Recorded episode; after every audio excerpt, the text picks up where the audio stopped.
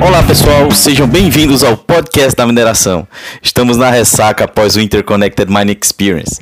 E como eu falei sobre a criação dos áudios aqui no podcast, eu não deixei de criar. Criamos aí o quadro Innovations, criamos o novo formato do mini entrevistas agora no formato live.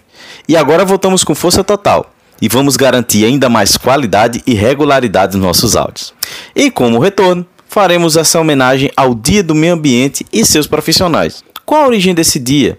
Qual sua importância, e na mineração, quais atividades nesse dia. Essa e outras questões iremos abordar nesse áudio. Não deixe de se inscrever no nosso canal no YouTube, seguir no Instagram, Facebook, LinkedIn, acessar nosso novo site mininovations.com.br e aguarde nossos novos projetos. E meu nome é Johnny Peterson e vamos ao áudio. Em 1972, durante a Conferência das Nações Unidas sobre o Meio Ambiente Humano em Estocolmo, a ONU, Organização das Nações Unidas, instituiu o Dia Mundial do Meio Ambiente, que passou a ser comemorado todo dia 5 de junho. Essa data foi escolhida por conta da data de realização desse evento. O objetivo principal é chamar a atenção a toda a sociedade para os problemas ambientais e para a importância da preservação dos recursos naturais, que sempre foram considerados infinitos. Essa conferência ficou conhecida como Conferência de Estocolmo, onde iniciou uma mudança na forma de observar e tratar as questões ambientais em todo o planeta, além de ser estabelecidos princípios para orientar a política ambiental. Essa conferência representou grande avanço, dando um dos importantes passos na solução e debate desses problemas.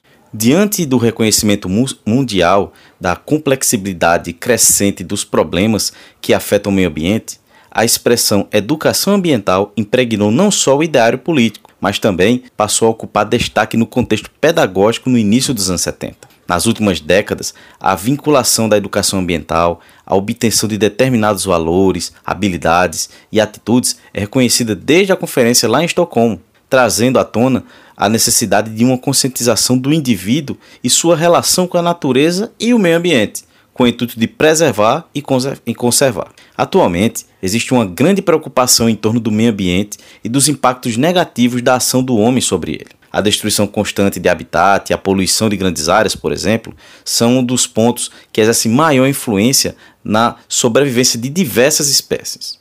Em razão da importância da conscientização e da dimensão do impacto gerado pelo homem e suas atividades, o Dia Mundial do Meio Ambiente é uma data que merece bastante destaque no cenário e calendário mundial. No entanto, não basta apenas plantar uma árvore ou separar lixo apenas nesse dia. É necessário que sejam feitas campanhas de grande impacto que mostrem a necessidade de mudanças imediatas nos nossos hábitos e vidas diários. E nesse ponto é que entra o grande trabalho árduo dos profissionais de meio ambiente, que são verdadeiros heróis, pois observam a atividade e seu impacto. Podemos dizer que eles têm visão além do alcance, pois para isso eles estudam muito e estudam sempre pois as legislações ambientais são sempre revistas e estar atualizado faz parte do seu cotidiano. A formação de um engenheiro, gestor ou qualquer profissional que se dedique à área ambiental tem uma formação diferenciada. Ele atua no mercado a fim de buscar minimizar os efeitos negativos das atividades humanas sobre o meio ambiente. Seu principal objetivo e desafio é promover um equilíbrio entre as atividades antrópicas e os recursos presentes na natureza. Eu acredito que a principal função de um profissional ambiental é preservar a qualidade da água, do ar e do solo e buscar medidas mitigadoras quando o dano ambiental não pode ser evitado. Para isso, esse profissional planeja, coordena e administra redes de distribuição de água, estações de tratamento de esgoto, supervisiona e coleta o descarte de resíduos, avalia o impacto de grandes obras sobre o meio ambiente a fim de prevenir danos. Atua também na prevenção contra a poluição causada por indústrias, por exemplo. Em agências de meio ambiente e polos industriais, como nas minerações, controla, previne e trata a poluição atmosférica. Ou seja, de um modo geral, tanto no âmbito público como privado, a atuação desses profissionais visa atender os objetivos das políticas nacional e internacionais do meio ambiente, que o mercado de trabalho já preconiza. Segundo o site Guia do Estudante, as carreiras de meio ambiente e ciências agrárias exigem do profissional da área conhecimentos em biologia, química e física, mas também interesse por geografia e da sociedade como um todo, relacionada aos recursos naturais, a fauna e a flora. O site ainda lista 22 profissões ligadas a esta área. São elas: agronomia, biotecnologia, ecologia, engenharia ambiental, engenharia de pesca, engenharia hídrica, geologia, medicina veterinária, oceanografia, ciências biológicas, engenharia agrícola, engenharia de energia, engenharia florestal, meteorologia, zootecnia, ciência de alimentos, tecnologia de laticínios, biocombustíveis, ciências naturais, geofísica, gestão ambiental e produção sucrocoleira. Mais informações sobre a descrição de cada profissão, acessem lá o Guia do Estudante na internet que vocês vão ver descritos todas essas 22 profissões. Na mineração, os impactos ambientais podem ser gerados desde o planejamento do projeto, repassando as etapas de implantação, operação e fechamento de mina. Por isso é necessário, antes de qualquer implementação de uma atividade mineira, avaliar quais são os possíveis impactos negativos que podem ser causados ao meio ambiente na área a ser explorada. No dia de hoje, minerações do Brasil e do mundo fazem atividades em reflexão às suas atividades em relação ao meio ambiente e à interação com as comunidades do entorno. Não podemos esquecer dos acidentes ambientais que ocorreram nos últimos anos. Porém, não vamos esquecer também que mineração não é isso. Ações como o SEMABRE, a Semana Nacional de Meio Ambiente, que é uma semana de conscientização, foi criada no Brasil pelo Decreto 86028, de 27 de maio de 81. Essa iniciativa visa incluir a sociedade na discussão de pautas que tratem da preservação do patrimônio natural do Brasil.